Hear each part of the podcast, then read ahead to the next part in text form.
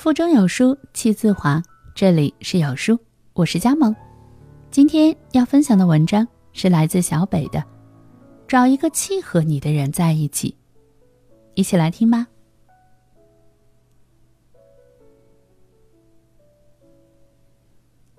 我想有一天，我跟一个人足够契合，我们可以一整天没有电脑，没有手机，可以吃着好吃的，听着音乐。彼此接受彼此最邋遢的样子，聊着天南地北的话题，甚至于两两相望，静静的坐一整天，也觉得很自然。前几天我去参加一个活动，在里面认识了一个很好看的小姐姐，不知道为什么我很喜欢她身上的那股冲劲儿，好像她的每一天都是希望。她的工作很忙，一年三百六十五天，有三百六十天都在到处飞。朋友圈里的动态永远都是出差或者是开会。后来我偶尔得知他今年已经三十岁了，但是未婚，还是单身的状态。我问过他，我说在你的心里，爱情和工作哪个更重要？他笑着说：“当然是爱情了。”这个答案让我很诧异，我就问他：“那你为什么还不找男朋友呢？”他想了想说：“因为找不到很契合的人。”那次我们都行程匆匆，也没有深聊。但是那天深夜两点的时候，我看见他在朋友圈里说了这样一段话。他说：“到底什么是长大呢？就是你变得越来越懒，不愿再处心积虑的去处理一些感情，谁也不想去讨好，只想让自己开心。就是你不再去幻想有一个多么完美的爱人，只想他能给你一点的安全感和归属感。”让你感到内心平静，就是你逐渐懂得，一段长久的关系靠的是相互吸引和三观契合。在爱你的人面前，你可以随意的活出自己喜欢的模样。不知道为什么，当我看到这句话的时候，我觉得可能对于他来说，可能真的爱情更重要一点吧。后来我们因为工作的原因又吃过一顿饭。聊完了工作之后，不知道怎么的就聊到了感情的问题上。他说这些年也不是没有人追他，有些人在经济上跟他旗鼓相当，但在精神上始终无法得到共鸣。有些人的确有丰富的阅历跟涵养，但是总爱端着，很难去进行深入的了解。在二十七八岁的时候，他还会劝自己将就一下，会去主动接触一些看起来还不错的男生。也跟一个年龄相仿、经济实力相差不大的人谈过恋爱，但是后来都是无疾而终。小姐姐跟我说，她在两年前谈过一次恋爱，她当时很喜欢那个男生，她也试着去变成男生喜欢的模样。可是不得不承认，跟那个男生在一起的时候，她始终放不开自己。两个人单独在一个空间里相处的时候，空气里总是弥漫着一种尴尬。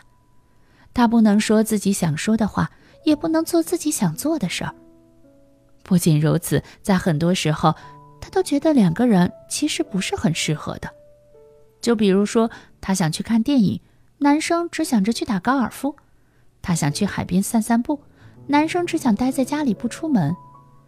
他很想跟他讨论一下对某一些事的看法，可是他好像又没那么多话要对他说。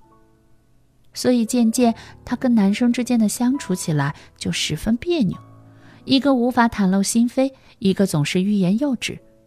所以两个人最常做的事情就是面对面的玩手机。有一次，他大半夜里想吃火锅，男生说自己不想吃辣，也劝诫他口味不要那么重，多吃一些清淡的，对身体好。他听完之后，就自己一个人去了。然后坐在火锅店里，边吃边抹眼泪，不是一个人有多孤独，只是他突然觉得自己这辈子都可能找不到那个对的人了。所以从那之后，他一直孑然一身，没有再谈过恋爱，也没有再逼自己一定要去喜欢一个人。他把全部的时间都用在工作上了，他觉得面包和爱情总得要有一样的。想要让自己过得舒服，就得加倍的去努力，但他内心始终是渴望的，还是期待着会有那么一个人能让他放下顾忌，然后去做个小女生。是啊，一个人在万人面前强势了那么久，他也想要有个肩膀可以靠。最后，他笑了笑说：“你别看我一副女强人的样子，其实我也是有很多焦躁和不安的。倘若有一天我真的能够遇到一个和我足够契合的人，我很愿意为他放下我的手机，就这样静静地跟他坐在一起，哪怕是看看电视、聊聊天。”看看对方邋里邋遢的模样，我也会觉得这样的生活是足够让我开心和满足的。不知道为什么，姐姐说完之后，让我心里莫名有一种触动。我觉得这么久以来，我自己好像也是在寻找这么一个人。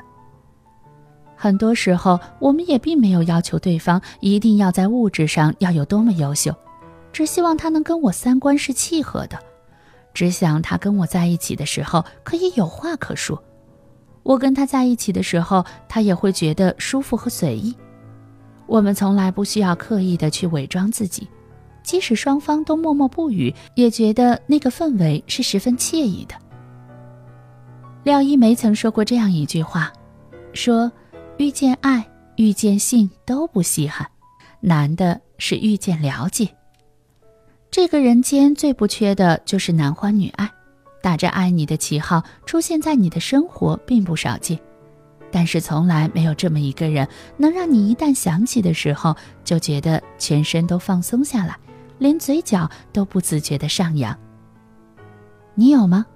如果你还没有的话，也希望你不要着急，一定会出现这么一个人，和你相处不累的，他也听你喜欢的歌，看你爱看的电影。走你走过的路，你跟他在一起的每分每秒都能感受到自在和轻松。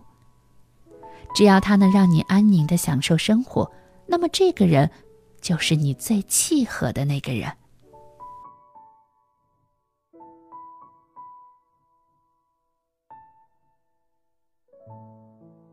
在这个碎片化的时代，你有多久没读完一本书了？好了，这就是今天跟大家分享的文章。不知你是否有所感悟呢？欢迎在留言区抒发自己的感想。我们明天见。